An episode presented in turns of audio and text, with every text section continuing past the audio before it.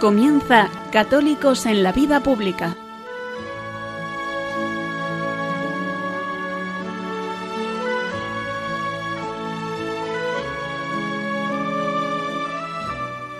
Un espacio dirigido en Radio María por Luis Zayas.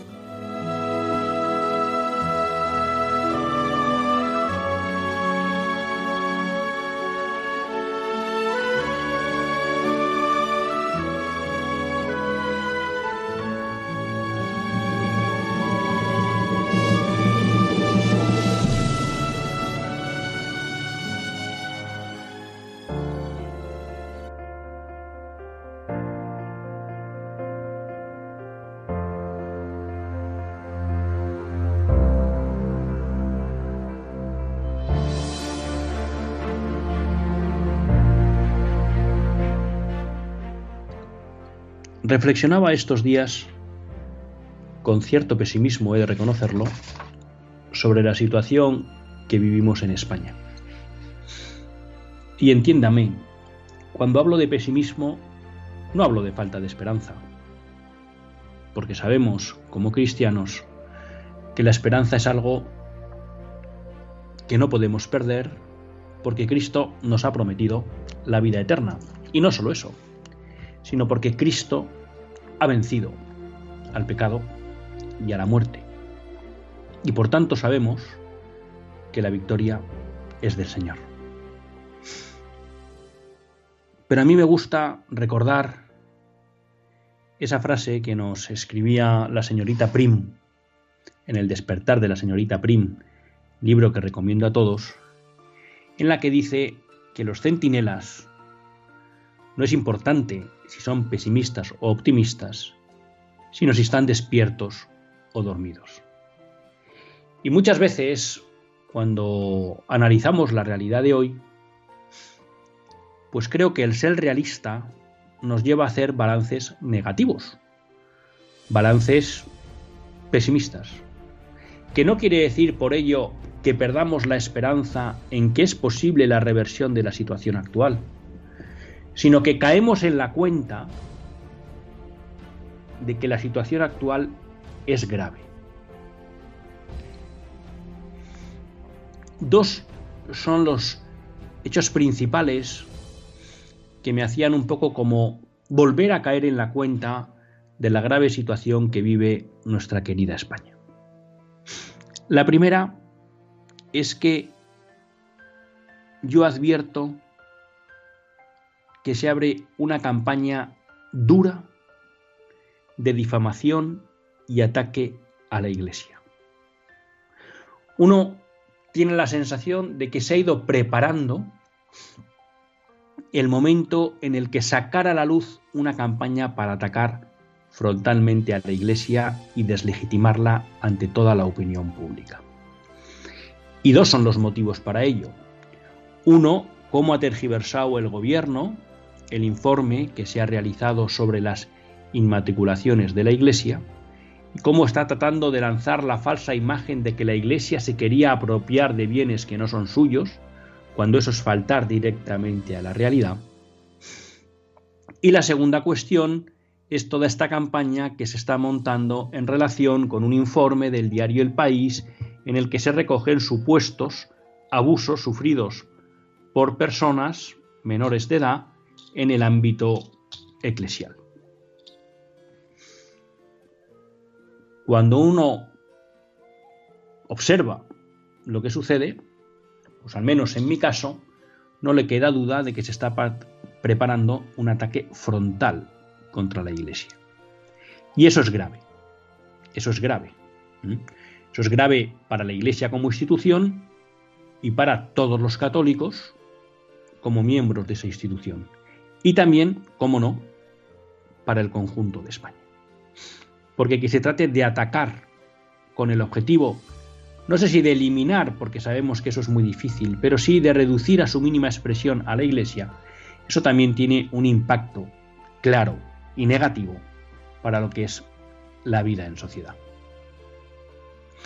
El segundo elemento que me hacía, pues de alguna manera, caer de nuevo en la cuenta de la grave situación que atraviesa nuestra nación es la reciente aprobación el miércoles pasado, el jueves, perdón, de la reforma del Código Penal por la cual se trata de criminalizar a aquellas personas que se acercan a los abortorios bien para rezar, bien para ofrecer alternativas a las mujeres en riesgo de aborto. Que en un país se apruebe por amplia mayoría parlamentaria el deseo de encarcelar a aquellos que quieren salvar vidas, de aquellos que quieren rezar por las mujeres en riesgo de aborto y por las vidas de esos niños que morirán en el aborto, demuestra el nivel moral de nuestra sociedad.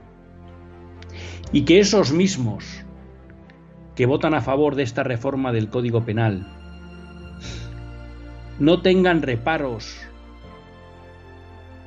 en llamar acosadores de las mujeres o enemigos de las mujeres a aquellos que son los únicos que atienden a esas mujeres antes y después del aborto.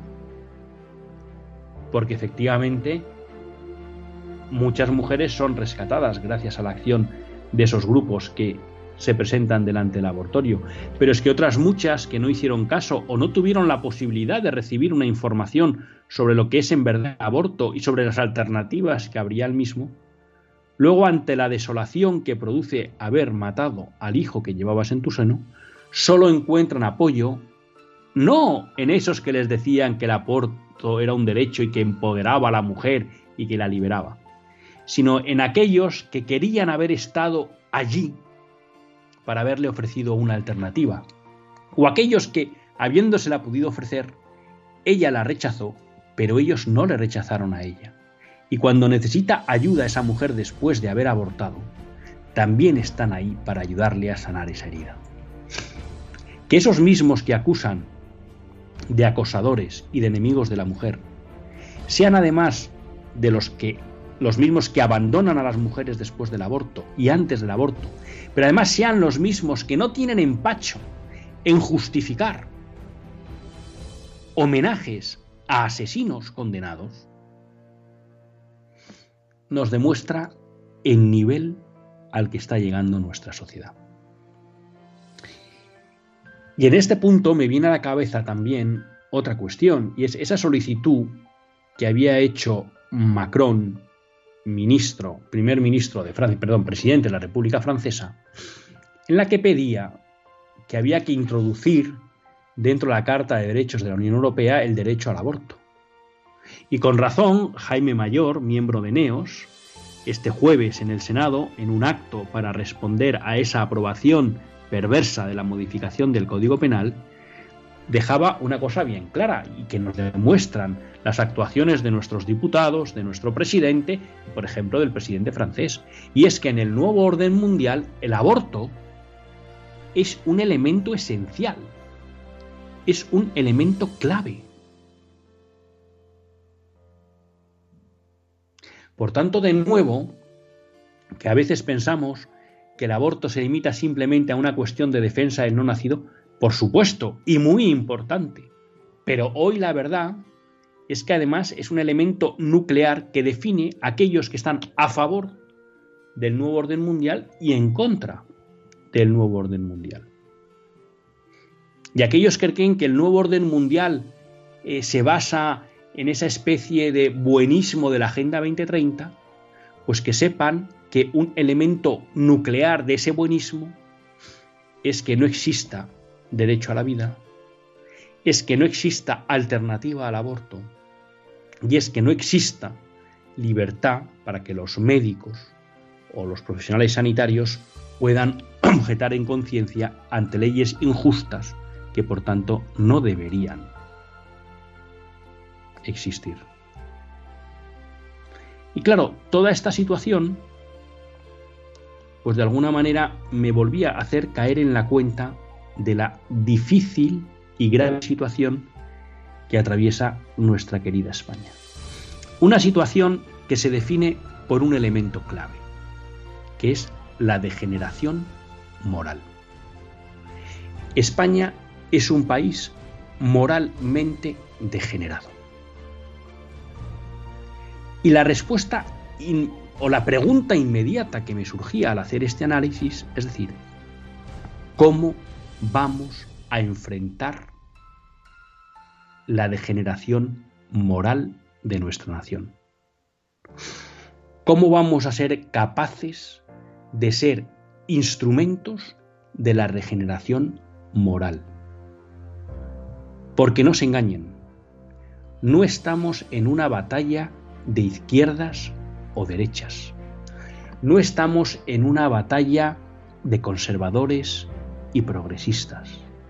Porque como muy bien señala Monseñor Munilla, la división hoy no es entre izquierdas, derechas, conservadores o progresistas. Es entre creyentes y no creyentes. En el fondo es entre católicos y no católicos. Y por tanto, los únicos que pueden aportar al mundo hoy, y en concreto a España, una posibilidad de regeneración, son los católicos. Es la Iglesia Católica. Por eso, volviendo al inicio de este editorial, no es de extrañar que los grandes poderes fácticos y gubernamentales planeen un ataque frontal y brutal contra la Iglesia porque saben que es la única institución que puede plantar cara y dar la vuelta a la situación en la que vivimos. Y esa iglesia, queridos amigos, somos todos. Y cualquiera que conozca un poquito la historia de la iglesia sabe que en las grandes crisis lo que ha sido la clave para resurgir ha sido la santidad. Por tanto, necesitamos santos. Santos que muestren al mundo la grandeza de Cristo. Santos que muestren al mundo que Cristo no encadena, sino que libera. Y sólo desde esta regeneración moral podremos impedir, desde luego, ataques injustos a la Iglesia y sobre todo que leyes como el aborto, como el divorcio, como la equiparación de las uniones homosexuales al matrimonio, como la eliminación o limitación de la patria potestad, como la conculcación del derecho de los padres a educar a sus hijos, como la existencia de impuestos abusivos, como la existencia de una falta de preocupación por las personas necesitadas, ¿eh? problemas sociales que hay duros y claves hoy en España, ¿eh? como la ley de la eutanasia, ¿eh? como los problemas de vivienda que sufren muchos jóvenes, como la falta de apoyo a la maternidad, como la falta de existencia o de presencia del bien común en el hacer de nuestros políticos. Bueno, todos esos elementos solo se podrán regenerar si volvemos a poner a Cristo en el medio. Y eso solo será posible si hay santos. Y como católicos, nuestra vocación es a la santidad.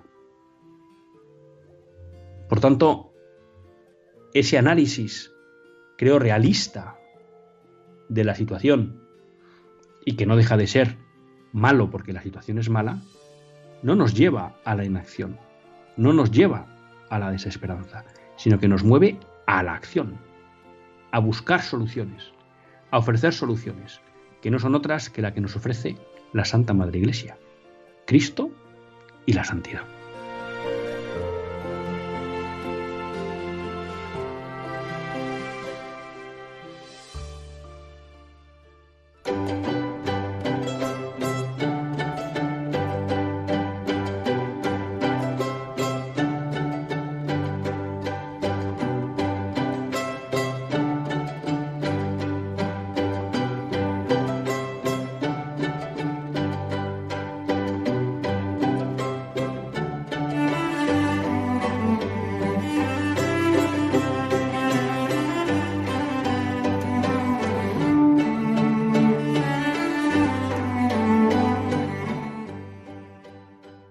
Buenas tardes, queridos amigos de Radio María. Un lunes más volvemos fieles a la cita con todos ustedes en los estudios centrales de Radio María. Un lunes más para hacer este programa, Católicos en la Vida Pública. Un programa que, como todos ustedes saben, quiere ser una reflexión pausada sobre la actualidad nacional e internacional. Una reflexión que tratamos de hacer siempre desde la óptica del magisterio de la Iglesia y su doctrina social. Una Iglesia que por mucho que nos quiera vender el país, pues no dejamos de considerar y de sentir como madre y maestra. Yo un lunes más tiene la suerte de compartir esta hora de radio con todos ustedes, Luis Zayas, que es quien les habla. Un lunes especial, porque aunque, bueno, ya saben ustedes que a veces la entradilla me sale de memoria y entonces decimos que estamos en los estudios centrales, no, no estamos en los estudios centrales, lo estamos haciendo desde casa. Y lo estamos haciendo desde casa por un doble motivo. Uno primero es que, bueno, pues Radio María está haciendo algunas obras en los estudios para mejorar el servicio que queremos dar a todos ustedes y por tanto, pues hoy lunes no era posible estar en directo en Radio María. Y bueno, pues lo estamos haciendo también desde casa porque, eh, porque lo podíamos haber grabado otro día en los estudios de Radio María, pero estamos también desde casa, bueno, porque nos ha caído aquí el bicho este del coronavirus y aunque lo estamos pasando todos bien, gracias a Dios, y sin grandes efectos más allá de un par de días de, fiebre, pues toca, toca no salir de casa. Y por tanto, pues estamos con todos ustedes eh, desde casa. No les oculto que como el lunes pasado no pude hacer el programa, pues ya tengo mono eh, de radio y también mono de poder compartir con todos ustedes, pero pues hoy, por todo lo que les he explicado, eh, no es posible ni tener el WhatsApp del directo del programa, ni dar paso a llamadas. Pero bueno, esperamos ansiosamente la llegada del lunes 14 para, sí, poder abrir micrófonos y volver a estar en contacto con todos ustedes. Muchos temas, muchos temas, muchos temas tengo, tengo en la cabeza para tratar con todos ustedes, pero bueno, yo creo que quería empezar un poco recogiendo o profundizando en lo que había comentado en el editorial. Y aunque, al menos en que yo sepa, pues Monseñor Munilla ya ha hecho mención a algunos de los casos, pues yo quería aprovechar también para reforzar alguna idea, ¿no? Porque, como les digo, eh, vamos, yo creo que no me equivoco, lo digo desde la humildad, en el sentido de ver, bueno, que aquí lo que se está planteando es un ataque frontal a la Iglesia un ataque frontal a la Iglesia. Y uno empieza a estar, pues ya muy cansado, ¿no? Muy cansado de la tergiversación que se produce en la mayoría de los medios de comunicación en relación con la actualidad eclesial o con la información sobre la Iglesia Católica. ¿no? Y creo que, bueno, esta semana pues hemos visto dos ejemplos claros. ¿no? Uno primero es el referido a las inmatriculaciones. Que, bueno, pues al final eh, ya saben todos ustedes que se había realizado un informe para ver un poco eh, cuál era la situación de todos los bienes que se habían inmatriculado a, favor de la Iglesia. Ya saben todos ustedes que la inmatriculación es un sistema que permite el acceso registro de bienes, pues que históricamente no se habían registrado, bien porque no existía el registro, bien pues porque tampoco había mucha duda de la propiedad del mismo, ¿no? En general, cuando hablamos de ermitas, iglesias, catedrales, bueno, pues nadie tenía duda de que la catedral de Burgos es de la Iglesia Católica, pero bueno, tampoco hacía falta registrarla, ¿no? Pero bueno, se abrió ese proceso de, de inmatriculación. Ya saben que esto, pues bueno, siempre ha dado pie a que aquellos que quieren atacar a la Iglesia dijeron que bueno, que claro, que la iglesia estaba apropiando de lo que no era suyo, hemos visto intentos como de eh, tratar de argumentar pues que la catedral de, Córdoba pues que no era de la iglesia, siempre salía algún grupo de estos o bien de Podemos o del mundo de Berchale o del mundo independentista o también de izquierda radical o del propio eh, anticlerical pues del mundo del PSOE donde fuera no pues esta ermita no es de la iglesia es del pueblo bueno el caso es que al final, como decíamos, eh, se han inmatriculado o se ha hecho un listado de inmatriculaciones entre la Iglesia y el Gobierno y se ha ido haciendo un expediente del mismo en el que había 34.976 bienes. bueno, que como decimos, se han registrado a través de un mecanismo extraordinario de certificación. Bueno, la conclusión, después de analizar entre en una comisión entre el gobierno y la conferencia episcopal esa situación, es que ha habido de 35.000 números redondos, ha habido 2.500 registros que tienen incidencias. Claro, de esos 2.500, 111 es que estaban duplicados, o sea, ya estaban registrados en la mayoría y están duplicados. 746 ya se habían escrito con anterioridad a 1998, por lo tanto no había por qué volverlos a inmatricular. Y 691 eran bienes que ya se habían adquirido. Por lo tanto, pues no hacía falta, no había que, que inmatricularlos. Entonces, bueno, se habla de que hay mil inmuebles que los vamos a llamar, los tergiversadores dicen que la Iglesia se ha querido apropiar de ellos, ¿no? Entonces, esos concretamente, si quieren verlo, tienen un artículo en, bueno, en la, página web de la Conferencia Episcopal pueden encontrar esta información. No, eh, pues son, son 943. De esos hay 31 bienes que no se han inmatriculado por la Iglesia. Por lo tanto, que, no, que nunca ha dicho la Iglesia que sean suyos. 28 se han apropiado eh, perdón, son bienes que, en su mayoría no existen. ¿Vale? Y hay 276 bienes que a día de hoy no son instituciones de la Iglesia. Por tanto, pues eh, porque os habían vendido, o sea que se podía pensar que eran de la Iglesia, pero había habido una transacción posterior que había modificado la titularidad, ¿no? O sea que ahí estamos hablando ya de que hay básicamente 330, pues que la iglesia lo que dice es, oye, si estos no tienen que estar inmatriculados porque no son nuestros, ¿no? Y luego hay 608 en los que la iglesia dice, oiga, yo no digo que no sean míos, o no sé si son míos, pero no tengo constancia o documentación que me permita acreditar que son míos. Y por tanto, bueno, pues que se pone eh, al servicio del registro y para aclarar quién puede ser el titular.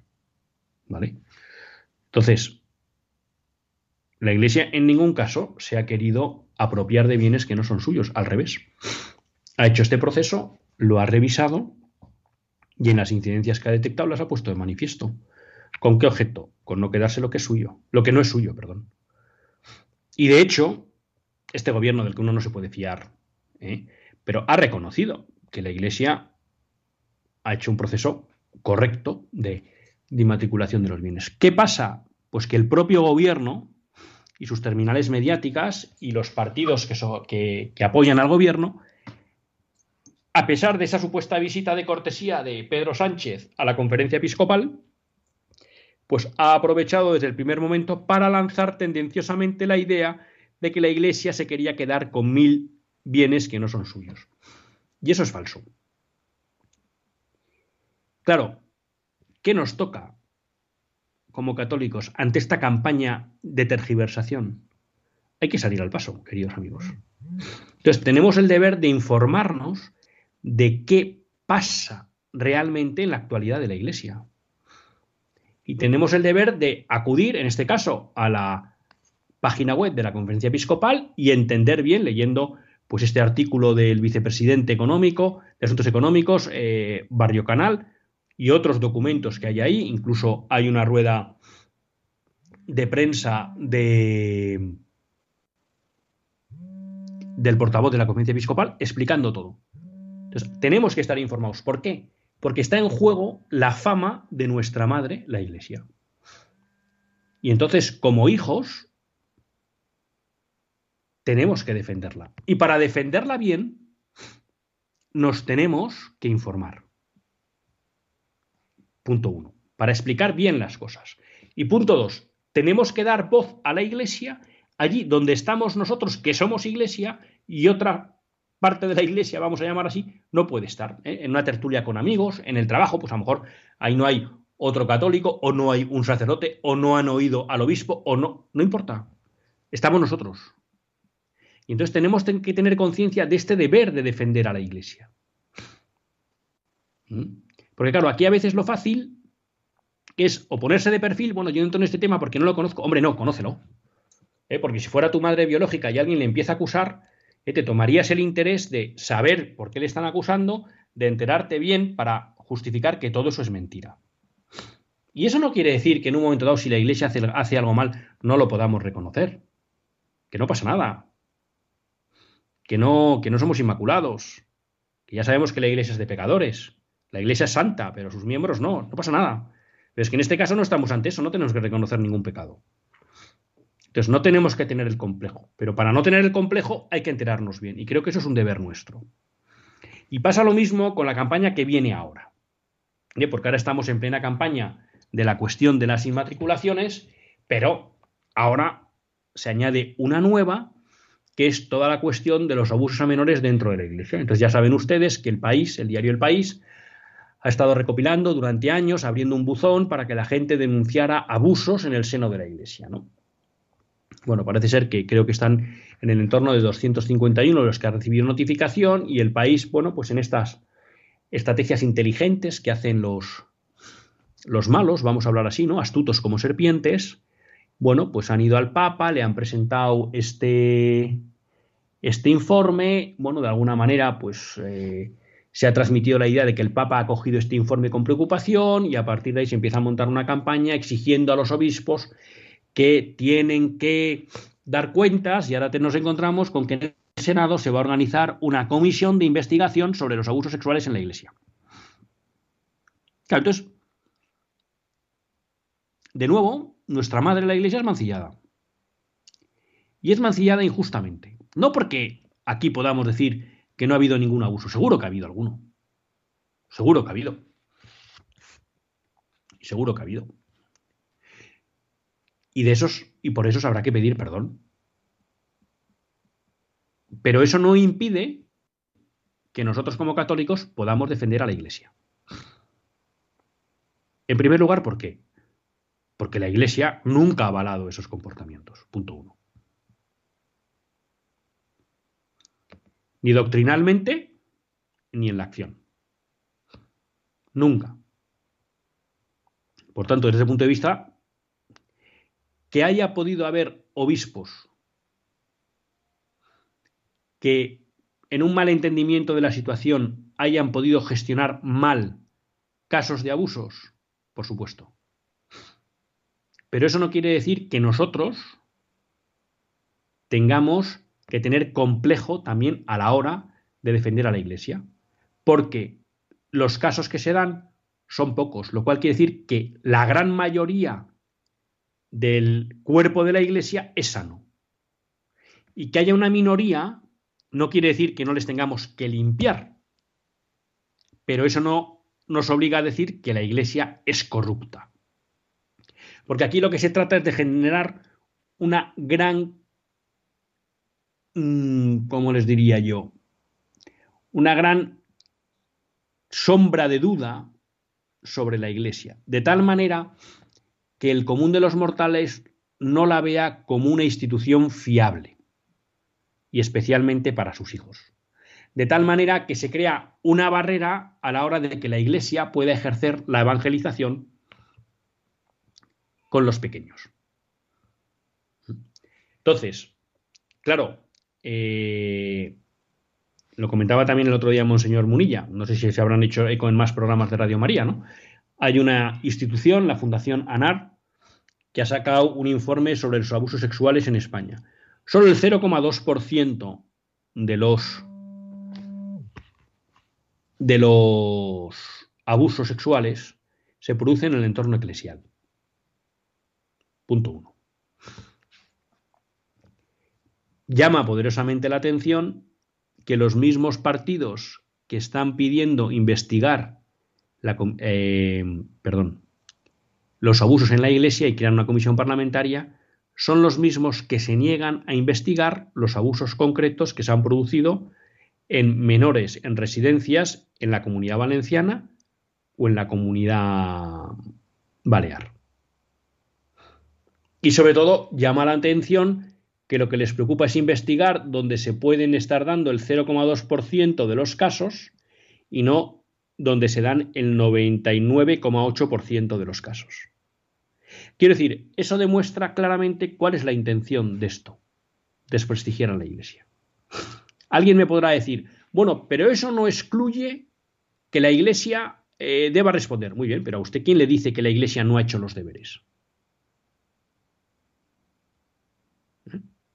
La Iglesia en muchas diócesis ya ha establecido procedimientos para cualquier tipo de abuso pueda ser eh, denunciado y por tanto tutelado. Incluso hay, pues lo que la, la recomendación de que también luego se lleven a la justicia civil si ha habido abusos de esos. Por tanto, la Iglesia ya ha hecho sus deberes. ¿Qué estamos ahora? En creo que eran 251, 241 casos en el rango de 40 años. Claro, el otro día Monseñor Iceta, arzobispo de Burgos, escribía una carta diciendo, bueno, se nos imputan dos casos. No se nos dicen, eh, hay una persona sobre la que se dice que fue abusada que ya ha muerto. y nunca ha puesto una denuncia sobre eso. Y el presunto abusador también. Y en otro caso, creo que era similar, que no se conocía a la persona abusada ni nunca lo había denunciado. Entonces, también mucho ojo, porque aquí ahora se puede hablar de casos que incluso pudieron ser reales, pero a lo mejor nunca nadie los denunció. O no hay pruebas suficientes para demostrar que eso fue así, simplemente una denuncia que no sabemos con qué pruebas. Repito, eso no quiere decir que yo esté diciendo que no se habrá sufrido ningún caso de abuso a menores en España en el entorno de la Iglesia y que algunos de ellos incluso se hayan podido gestionar mal, ocultándolos o no atendiéndoles adecuadamente o no habiendo retirado del servicio pastoral al, al sacerdote, pues por supuesto que se han podido cometer errores y por eso habrá que pedir perdón. Pero sinceramente, no creo que tenemos que estar con la cabeza baja. Tenemos que conocer lo que ha pasado, entenderlo bien. Cuando la Iglesia lo haya hecho mal, se dice lo ha hecho mal, lo cual no mancha al conjunto de la institución. Y como me temo, en plan positivo, que la mayoría de las veces la Iglesia habrá actuado bien, pues también estemos orgullosos de eso. Y no empecemos a darnos nosotros ¿eh? latigazos en la espalda antes de tiempo. Y aquí repito, creo que todos tenemos un deber también de enfrentar esta tergiversación y este ataque a la Iglesia. Entonces, habrá que informarse, habrá que conocer, habrá que saber qué están diciendo los obispos. Pues la, diócesis de Burgos, pues ya saben, hay una carta de Monseñor Iceta, léanla, para que cuando alguien en Burgos se meta con la Iglesia por este tema, pues que le que mire, pero es que lo que dice el informe del país y explica nuestro obispo es esto. Entonces, que no nos vengan con cuentos. y cuando se encuentre un caso real que se actuó mal, pues, ya, pues efectivamente, ahí se actuó mal. Pero por esto vamos a manchar la acción de toda la Iglesia. Y repito, un solo caso es una vergüenza a nivel eclesial. Y de eso nadie tiene duda. Pero eso es una cosa. Y otra cosa es que vayamos a caer en las campañas de tergiversación de todos estos que en el fondo, como decía Eulogio López en su diario Hispanidad, lo único que les une es el odio a Cristo.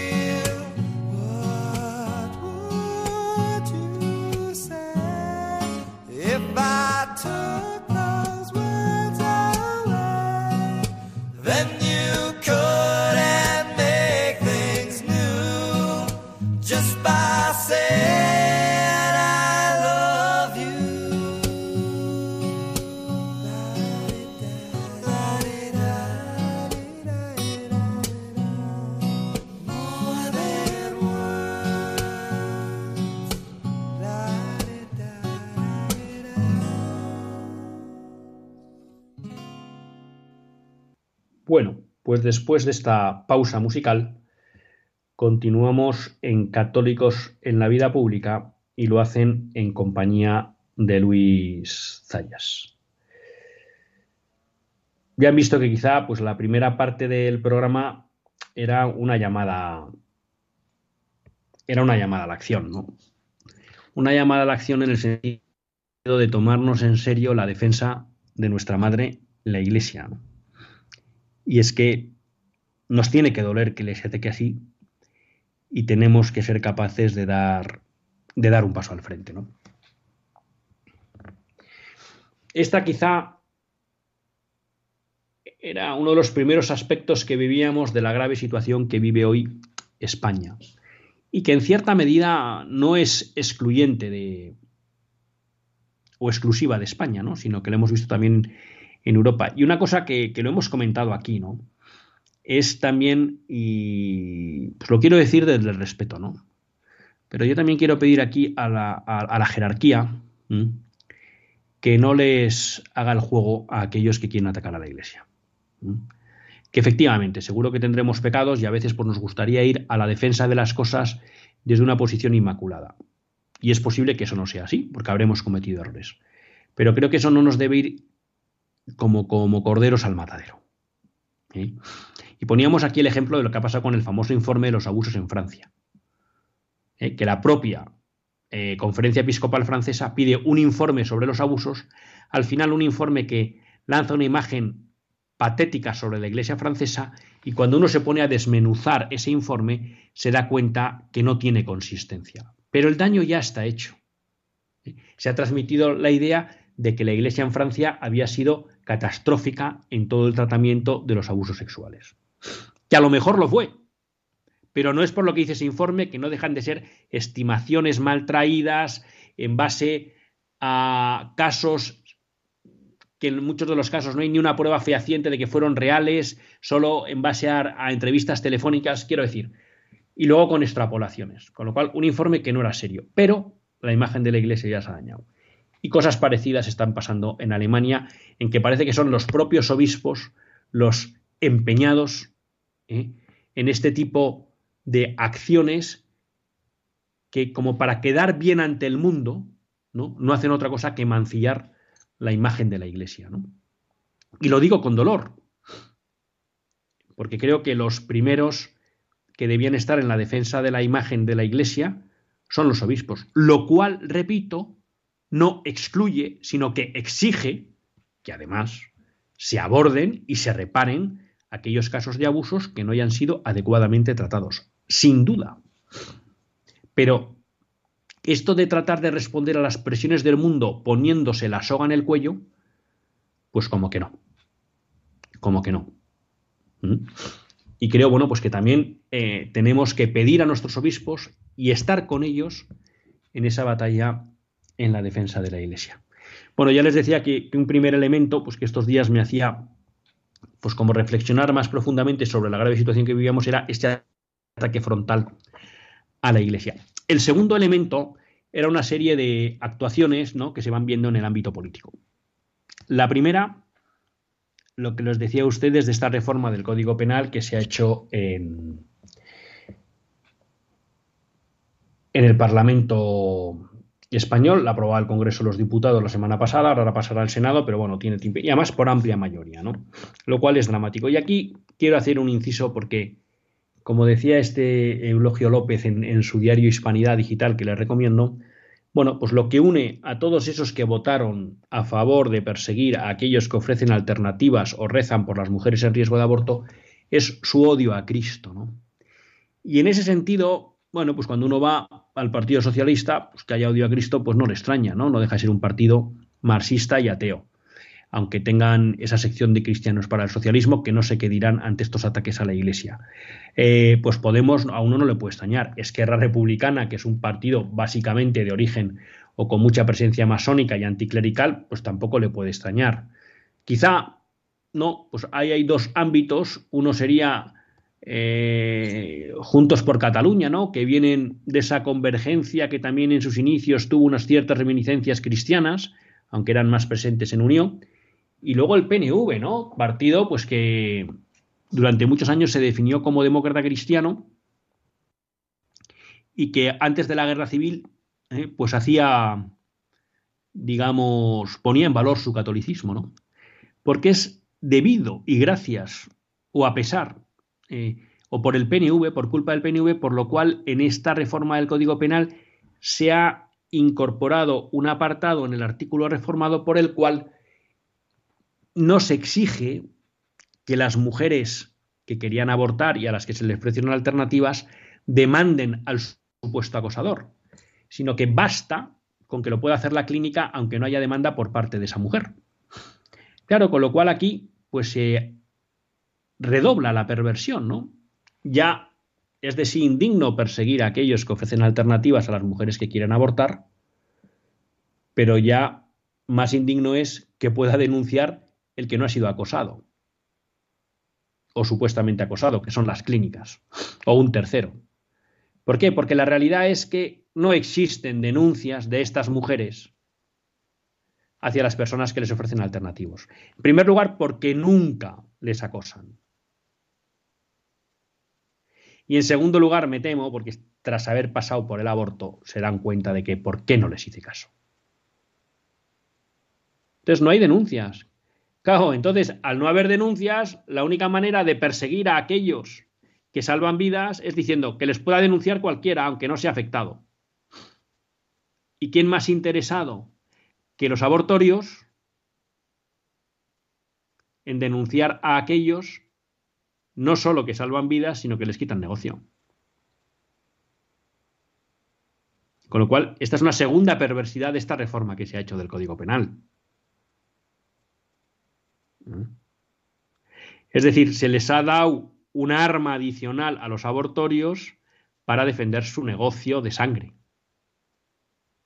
y muerte. Porque ya saben ustedes, yo soy un convencido de esto y se lo he comentado a muchos de ustedes, que la reforma del 2010 no es tanto para, vamos a decir, dar más libertad a las mujeres para abortar en España, que ya tenían mucha libertad y aquella ley del 82 era un coladero. Ley que también era injusta, no solo la de 2010. ¿eh? Lo digo también porque últimamente se oye hablar de es que la ley del 2010 es injusta, como si la del 85 no. ¿Mm? No, no, esa ley no se hizo para dar más libertad para abortar a las mujeres. Esa ley se hizo para blindar a las a los abortorios y ese es mi, ese es mi convencimiento. ¿Por qué? Porque en esos tiempos ya había, hubo pues la sentencia o la investigación contra el doctor Morital porque se veía que en los abortorios no se cumplían con los requisitos que exigía la ley coladero del 85. Que aunque era un coladero, ponía algunos requisitos formales, pero es que los abortorios no los cumplían. Y claro, ahí se abrió una posibilidad de atacar a los abortorios desde el punto de vista legal. Opción que cerró Zapatero con la reforma que hizo de la ley del 2010. Y ahora ya no solo les hemos blanqueado el negocio para que lo puedan hacer como les dé la gana, sino que ahora también les damos un arma para que persigan a aquellos que les quitan negocio. Porque miren, eh, yo tengo una experiencia muy cercana de una persona eh, que en los últimos cinco meses ha rescatado cinco mujeres y seis bebés, porque unos eran gemelos. Luego, estar ahí, delante de los abortorios, tiene efecto. Sabemos que las campañas de 40 días por la vida tienen efecto. Planet Parenthood lo sabía con datos internos. ¿eh? Bajaban los abortos mientras se rezaba delante de los abortorios entre el 25 y el 40%. Luego, si criminal es la reforma que se ha hecho, doblemente perversa es el que se haya concedido a las clínicas, a los abortorios, perdón, o a cualquier tercero que pasa por ahí, la posibilidad de denunciar a una persona que ofrece alternativas a una mujer, cuando ella no le quiere denunciar. Esta es la, la doble perversidad que tiene este, esta reforma. Pero en la misma línea, en, Europa, y esa es una cosa, bueno, pues que últimamente se ha apagado el debate en España, pero tenemos ahí una losa eh, sobre la que, pende de todos los, sobre todo los españoles, que es la posibilidad de que se haya una ley LGTBI a nivel nacional. Ya saben que hay varias a nivel autonómico, pero no a nivel nacional. Bueno, Macron acaba de promulgar una ley por la cual eh, se impide, se prohíbe cualquier terapia de reversión del sexo. Es decir, cualquier terapia que quiera hacer que una persona con orientación hacia el mismo sexo quiera, porque es su deseo, corregir esa orientación, está prohibida. Pero no solo eso. En Francia se puede, con la nueva ley, se va a poder revocar la patria potestad si los padres se niegan a apoyar la transición de sexo de sus hijos menores. Es decir, aquí volvemos a la dictadura de género. Ellos nos venden que el género, como hablan ellos, es fluido, pero resulta que es fluido solo en una dirección. Es decir, alguien que nace, vamos a llamar así, con orientación heterosexual, cabe que plantee que tiene una orientación hacia personas del mismo sexo. Pero no cabe que alguien que tiene orientación hacia el mismo sexo quiera pasarse a tener orientación heterosexual y por tanto pida ayuda. Ah, eso no cabe, ahí no somos fluidos. Y segundo, con todo este tema del transexualismo, estoy leyendo un libro, Daño Irreversible, que, bueno, que ya les haré también en, este programa. ¿eh? Se está produciendo un auge tremendo de la eh, de la transexualidad, de los tratamientos de cambio de sexo en menores. ¿no? en Inglaterra, pues ya en Gran Bretaña ya han surgido varias alertas ante esto que se está haciendo, ¿no? Y de hecho ha sido famoso una sentencia contra una clínica que provocó un cambio de sexo en un menor y que ahora con 20 años pues se da cuenta de que eso es irreversible, pero que realmente, eh, bueno, pues que le han hecho una faena, ¿no? Y acusaba a la clínica de por qué no se le habían dado otras alternativas. Bueno, pues aquí tenemos ahora al señor Macron que no solo contento con pedir que la Carta de Derechos de Europa recoja el aborto como un derecho, ahora lo que nos dice es que eh, en Francia, eh, si un padre se niega a apoyar los tratamientos médicos para el cambio de sexo de un hijo suyo, pues podrá perder la patria potestad. Este es el nivel en el que estamos en Europa. Se me acaba el tiempo. Tenía una noticia, varias noticias buenas en relación con la defensa de la vida en Estados Unidos. Eh, la última es que empiezan a florecer lo que se llaman ciudades por la vida, ciudades libres de aborto. Son ciudades que están regulando desde la normativa municipal para que no puedan existir abortorios en su término municipal. Y hay más de 40 en Estados Unidos, Y además, pues parece ser que los pro muerte no están siendo capaces de, de tumbar legalmente o judicialmente esas leyes. O sea que ya ven que donde se dan la batalla se consiguen resultados. Así que vamos a ser realistas con el diagnóstico, esperanzados en el futuro, pero eso exige que pasemos a la acción. Hasta el próximo lunes, si Dios quiere. Que Dios les bendiga.